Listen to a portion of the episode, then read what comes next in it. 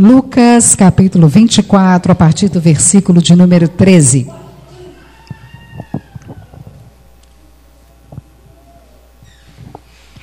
E diz assim a palavra do Senhor: Naquele mesmo dia, dois discípulos estavam indo para uma aldeia chamada Emaús, que ficava a uns 10 quilômetros de Jerusalém. E iam conversando a respeito de tudo o que tinha acontecido. Enquanto conversavam e discutiam, o próprio Jesus se aproximou e ia com eles. Porém, os olhos deles estavam como que impedidos de o reconhecer. Então ele lhes perguntou: O que é que vocês estão discutindo pelo caminho? E eles pararam entristecidos. Um, porém, chamado Cleopas, respondeu: Será que você é o único que esteve em Jerusalém e não sabe o que aconteceu lá nesses últimos dias? Ele respondeu. Ele lhe perguntou: Do que se trata? Eles explicaram aquilo que aconteceu com Jesus, o Nazareno, que era profeta, poderoso em obras e palavras diante de Deus e todo o povo. E como os principais sacerdotes e as nossas autoridades o entregaram para ser condenado à morte e o crucificaram. Nós esperávamos que fosse ele quem havia de redimir Israel. Mas depois de tudo isso, já estamos no terceiro dia desde que essas coisas aconteceram. É verdade também que algumas mulheres do nosso grupo nos surpreenderam. Indo de madrugada ao túmulo e não achando o corpo de Jesus, voltaram dizendo que tinham tido uma visão de anjos, os quais afirmavam que ele vive. De fato, alguns dos nossos foram ao túmulo e verificaram a exatidão do que as mulheres disseram, mas não viram. Então ele lhes disse: como vocês são insensatos e demoram para crer em tudo que os profetas disseram. Não é verdade que o Cristo tinha que sofrer para entrar na sua glória? E começando por Moisés e todos os profetas, explicou-lhes o que constava a respeito dele nas Escrituras. Quando se aproximavam da aldeia para onde iam, ele fez menção de passar adiante mas eles o convenceram a ficar, dizendo: Fica conosco, porque é tarde e o dia já está chegando fim. E entrou para ficar com eles. E aconteceu que, quando estavam à mesa, ele pegou o pão e o abençoou, e depois o partiu e deu a eles. Então os olhos deles se abriram e eles reconheceram Jesus, mas ele desapareceu da presença deles. E disseram ao outro: Não é verdade que o coração nos ardia no peito quando ele nos falava pelo caminho, quando nos explicava as Escrituras? E na mesma hora, levantando-se, voltaram para Jerusalém, aonde acharam reunidos onze e os outros com ele, com eles os quais diziam: De fato, o Senhor ressuscitou e já apareceu a Simão. Então os dois contaram o que lhes tinha acontecido no caminho e como tinham reconhecido o Senhor no partir do pão. Amém. Que Deus nos abençoe através da Sua palavra. Você pode se sentar. Irmãos e irmãs, nós temos vivido uma era muito diferente. Nós temos vivido uma era que posso dizer a vocês hoje é uma era onde as pessoas estão o tempo todo conectadas, mas nem por isso ligadas umas às outras. Nós temos vivido um tempo onde a superficialidade tem imperado no nosso meio, na nossa sociedade, na nossa mentalidade, na nossa família. E o que é algo superficial? Algo superficial é aquilo que é raso. É algo que eu consigo até ver, mas que não tem raízes profundas. Algo que, por exemplo, uma planta, quando não tem raiz, é superficial, e vem uma tempestade, ou vem um tempo muito forte, um ventos muito fortes, ela não tem como se manter, porque ela só está na superfície. É algo sem aprofundamento. E nós temos vivido um tempo, uma era, onde os nossos relacionamentos têm sido assim. Hoje, eu acredito que todo mundo aqui está na mesma situação do que eu. Todos os que têm seu Instagram, seu Facebook, e os outros canais, mídias sociais, todo mundo aqui tem vários amigos dos quais nunca trocou uma palavra olho a olho. Não é verdade? Nós, a maioria de nós hoje, temos vários amigos nas nossas redes sociais, amigos nas nossas redes sociais, que nós nunca nem sequer vemos. Alguns são até conhecidos dos conhecidos e por isso nós adicionamos. Isso é um fenômeno, porque, como disse, estamos conectados o tempo todo, mas ao mesmo tempo estamos muito longe. Nós, por causa da nossa vida corrida, nós, por causa talvez dessa superficialidade que impera no nosso meio, às vezes conversamos no WhatsApp com o nosso filho, a gente na sala e ele lá no quarto. Você já jantou? Aí ele te responde: Não. Então vem, daqui a pouco. Essa era tem atingido com sua superficialidade até mesmo as nossas famílias e nas nossas casas. Isso tem se desdobrado nos casamentos. Se desdobrado, como disse, na relação dos pais com os filhos. Se desdobrado de N maneiras. Nós estamos todo mundo ali junto, mas todo mundo separado, cada um no seu campo. Os relacionamentos já não são assentados no diálogo, na conversa. Os relacionamentos já não possuem profundidade, e isso é tão agravante que isso tem interferido na nossa mentalidade, a ponto disso interferir até mesmo na nossa vivência enquanto igreja. A coisa mais fácil hoje é se trocar de comunidade de fé. Hoje, pessoas que falam, não, estou há 40, há 50 anos naquela minha comunidade de fé atuante, hoje isso é raridade.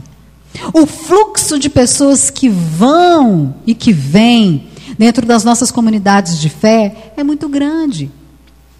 Que nós chamamos de trânsito religioso também é fruto desses tempos onde as relações são superficiais. Eu vou no culto, eu assisto o culto, eu aprecio o culto como uma boa comida de domingo. Tem dia que eu não gosto muito do gosto, não, mas eu volto para casa. E se o cardápio, o menu não me agrada, eu vou para a próxima porta aberta onde está escrito igreja e lá eu fico. Mas eu não me relaciono com ninguém. Eu não conheço as pessoas que lá estão. Eu não olho nos olhos dela, eu não compartilho com ela a minha vida. A superficialidade, ela tem alcançado até mesmo a nossa vida eclesial, a nossa vida na casa de Deus. E isso pode trazer consequências muito nefastas para a nossa espiritualidade, para a nossa fé. Porque tudo aquilo que nós vivemos no mundo material, nós costumamos transferir para o mundo espiritual. E muitas pessoas têm vivido na igreja, mas com uma fé. Dizem elas que é uma fé apenas na superfície, sem aprofundamento. Elas têm se relacionado com Jesus de uma maneira muito superficial, e isso é um perigo, porque elas passam a vida enganadas.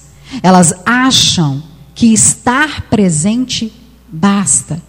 Que só frequentar um culto semanal basta. E elas não aprofundam as suas raízes em Deus e em Jesus Cristo. E na primeira tempestade, o que acontece, como exemplo da planta que eu dei aqui a pouco? Ela cai.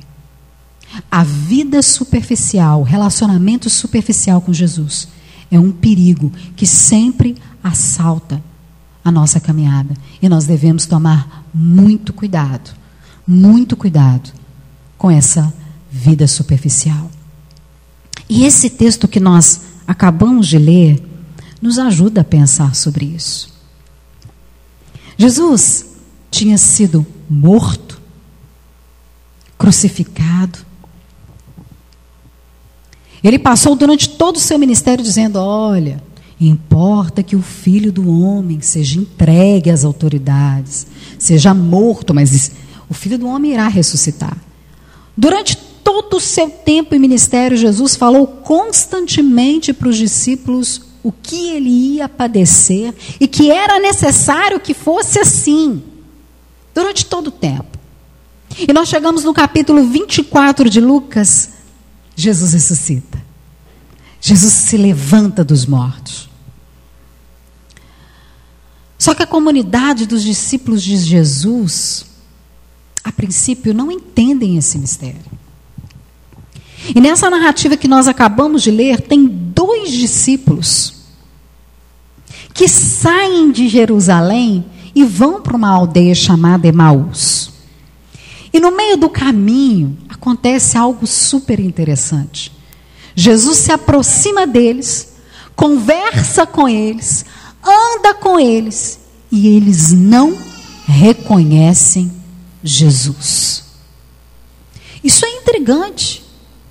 Como você convive com uma pessoa durante tanto tempo, vê essa pessoa durante tanto tempo, e veja bem, os discípulos de Jesus andavam com Jesus, comiam, comiam com Jesus, viam os milagres de Jesus, ouviam as palavras de Jesus, mas quando Jesus aparece para eles depois da ressurreição, eles não reconhecem, sabe por quê? É reconhecer é atitude de quem já conhece.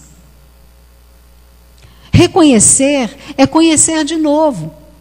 E eles não reconhecem Jesus.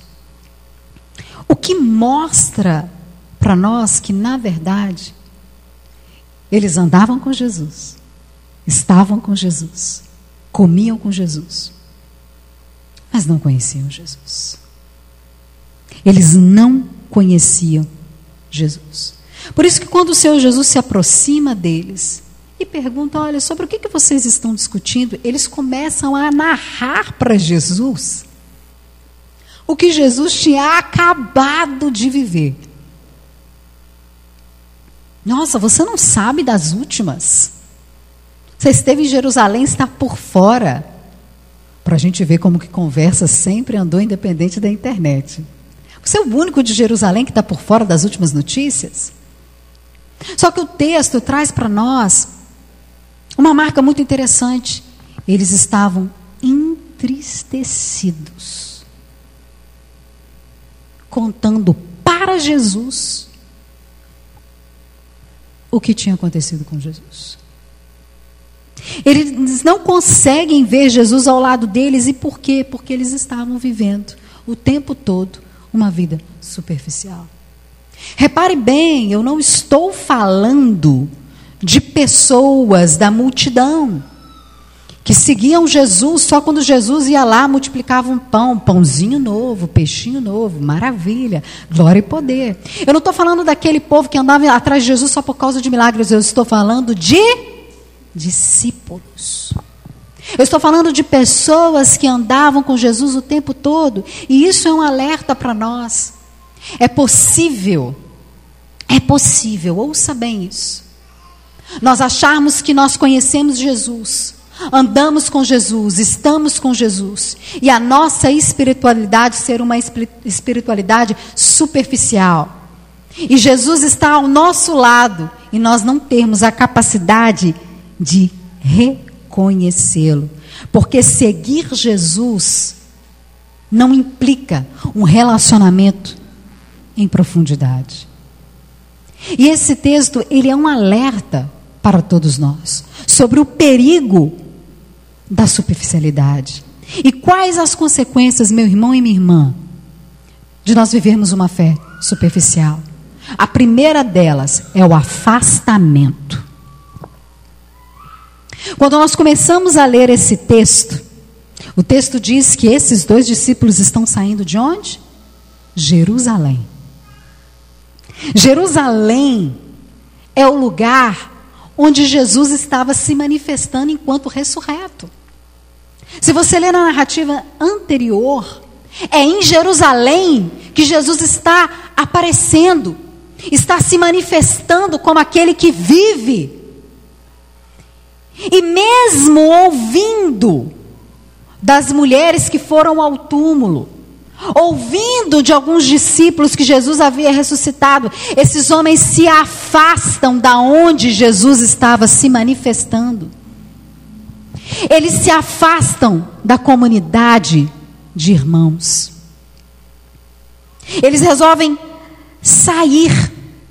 Porque quando nós temos uma fé superficial, na primeira contrariedade, no primeiro desgosto, abandonar o lugar onde Jesus se manifesta, que é na comunidade dos irmãos, que é na comunidade de fé, é o caminho mais fácil.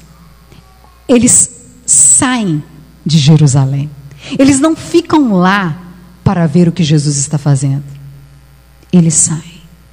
Quando eu e você vivemos uma vida superficial, um relacionamento superficial com Deus, a primeira coisa que nós fazemos diante da primeira contrariedade, é nos afastarmos de onde Jesus se manifesta. A segunda consequência é a cegueira. Eles estão no caminho. Jesus se coloca ao lado deles. Eles estão, ouça bem, presenciando o maior milagre da história. E eles não vêm. Eles não conseguem enxergar. O texto diz que os olhos deles estavam impedidos de reconhecer Jesus. Quando nós vivemos uma fé superficial, nós ficamos com os nossos olhos espirituais impedidos de perceber Deus agindo. Deus está fazendo milagres, Deus está falando, Deus está operando, Deus está comigo, mas eu não vejo. Eu não consigo enxergar. Nós começamos a achar que tudo aquilo que nós ouvimos, aprendemos sobre a fé, é enganação. E qual que é a consequência disso? A gente passa a viver uma vida com Jesus ao nosso lado, triste, sem esperança e cheia de desapontamento. Vocês repararam no que os discípulos disseram para Jesus? Pois é. Eles pararam entristecidos e disseram para Jesus da seguinte forma: Nós achávamos que ele seria aquele que libertaria Israel. O que eles estão dizendo nas suas falas é: Nossa, nós, nós acreditamos, mas era tudo enganação. E eles andam do lado de Jesus vivendo uma vida triste, meu irmão e minha irmã. Uma fé superficial, um relacionamento superficial com Jesus, sem profundidade, faz a gente viver uma vida de tristeza, uma vida sem esperança. É por isso que às vezes, e muitas das vezes, nós vemos pessoas na caminhada cristã de esperança e pelo desapontamento. A forma como elas falam, parece que Deus errou errou na vida delas.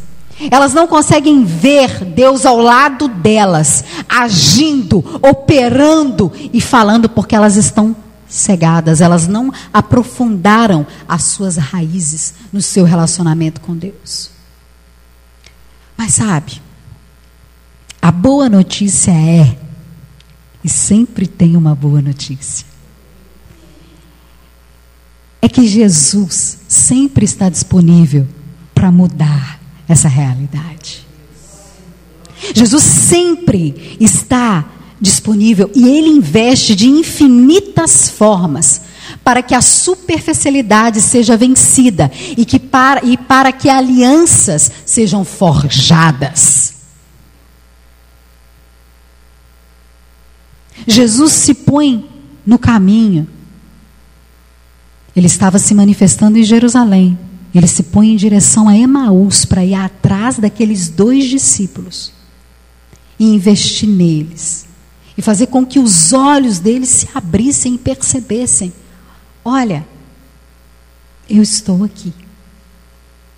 Deus sempre investe em nós.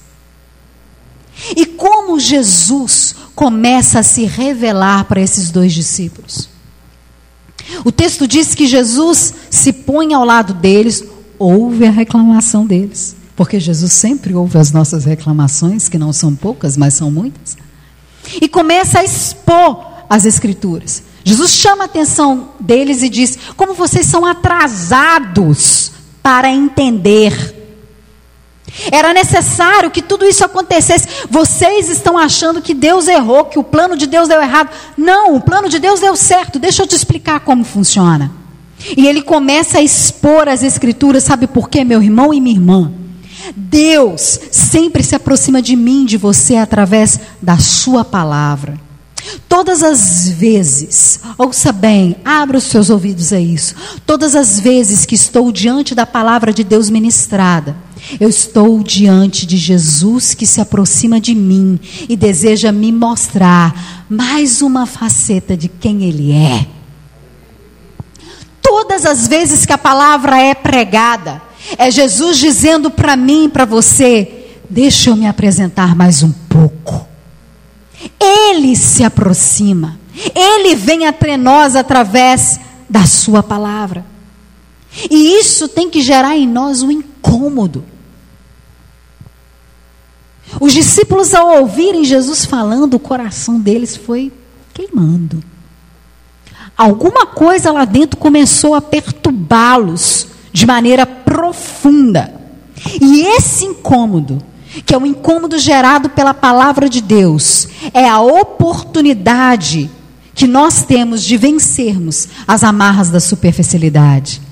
Quando a palavra de Deus é pregada, domingo a domingo, célula a célula, para você, meu irmão e minha irmã, ela tem que arder no seu coração. Ela tem que começar a fazer um reboliço dentro de você, para que as amarras de uma vida superficial, de uma fé superficial, comecem a ceder e você comece a criar raízes no seu conhecimento de quem é Jesus.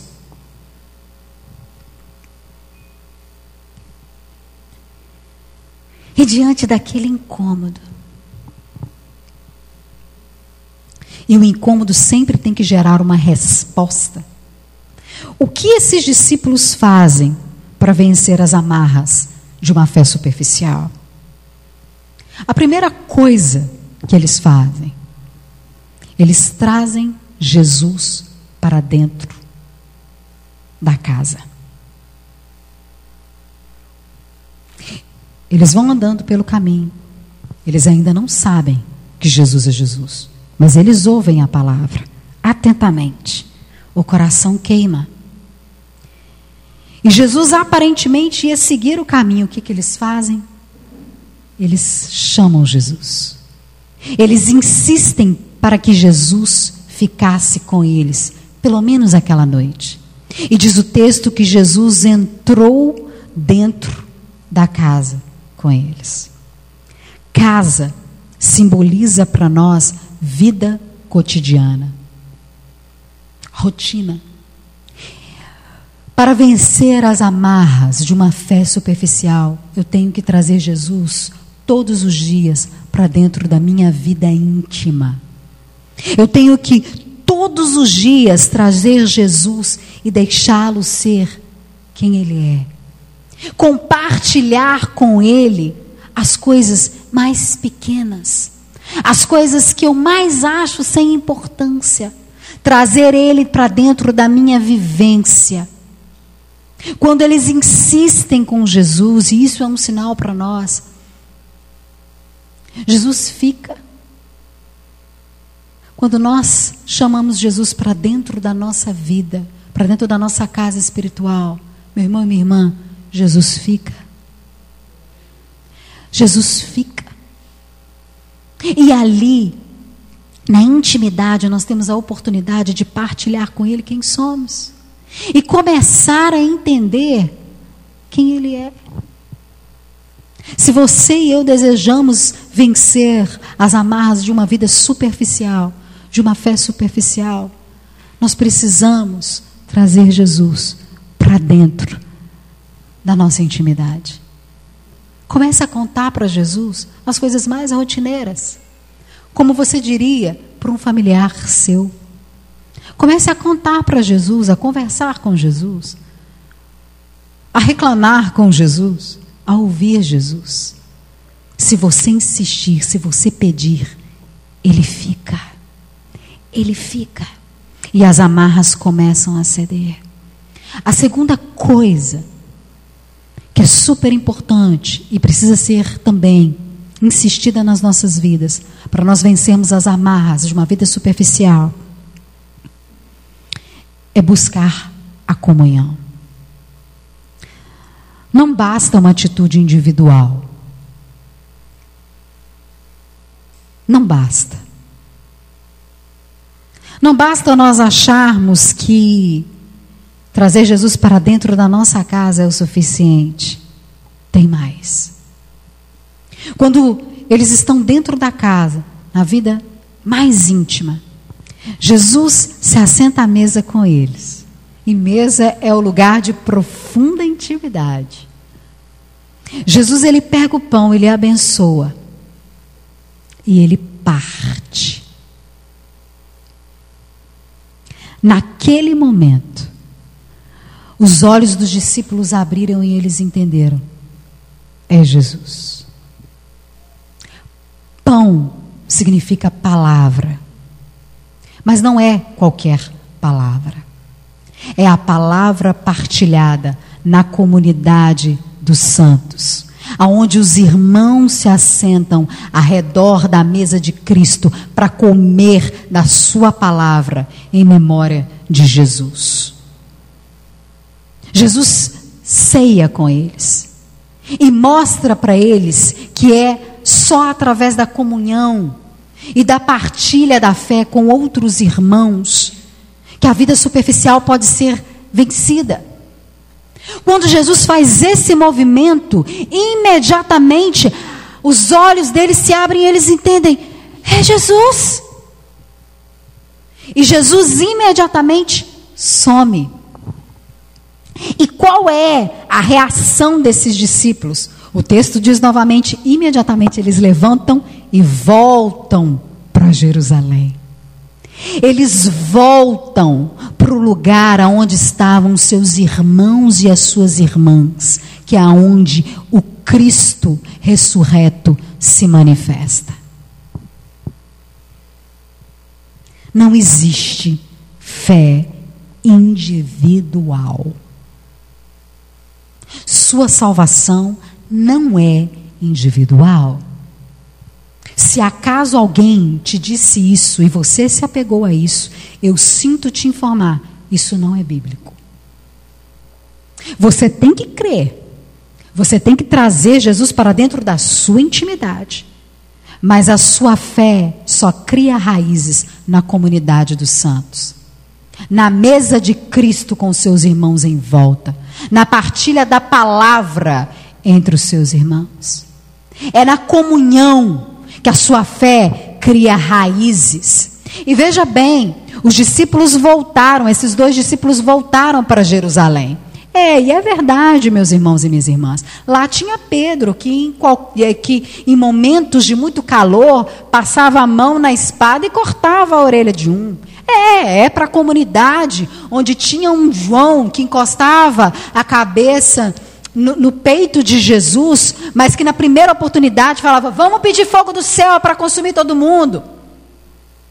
Eles voltaram, é sim, para a comunidade, onde um bando de mulheres viram Jesus primeiro, testemunharam de Jesus primeiro, porque Jesus se manifestou como ressurreto para elas primeiro, porque aqui abrirei um parênteses, nós sempre somos as primeiras, reparem bem mas ganharam o nome de doidas. Foram desprezadas, afinal de contas, eram um grupo de mulheres. Quem iria acreditar em mulheres? É para essa comunidade que eles voltam. Não é para um grupo de perfeitos. Não é para um grupo de pessoas prontas. É para um grupo de pessoas em aperfeiçoamento. Mas é lá aonde tem um homem nervoso que passa a mão na sua espada, o outro que pede fogo do céu, um bando de mulheres que são pela comunidade desprezadas, é lá que Jesus se manifesta, é lá que ele se mostra e é lá que o poder da ressurreição se concretiza. Era Jesus dizendo: se você deseja sair dessa vida superficial e realmente me reconhecer em toda e qualquer situação, volta para Jerusalém. É lá que eu estou. É lá que eu tenho mistérios para revelar para você.